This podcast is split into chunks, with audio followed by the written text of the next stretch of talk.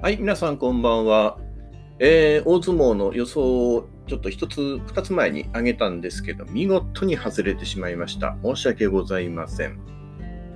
いや、それにしても照ノ富士万全の相撲でしたね。なんか前日のショックを全く引きずらないような感じで、まあ、苦手な阿武咲もをもうあっという間に捕まえて、で、その後の詰めも万全で、いや、これはすごいなと正直思いましたね。あとは追いかける貴景勝も、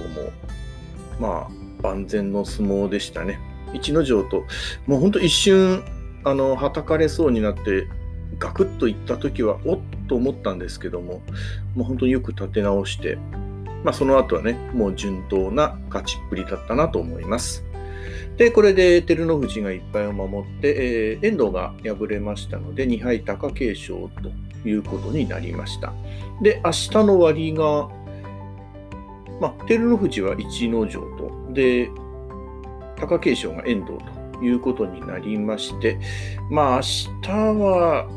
順当になるんじゃないかなというふうに思います。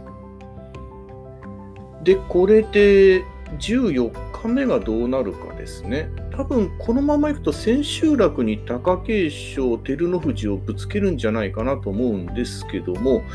そうすると正代が当たるとこがどっちかの大関になっちゃうわけですよね。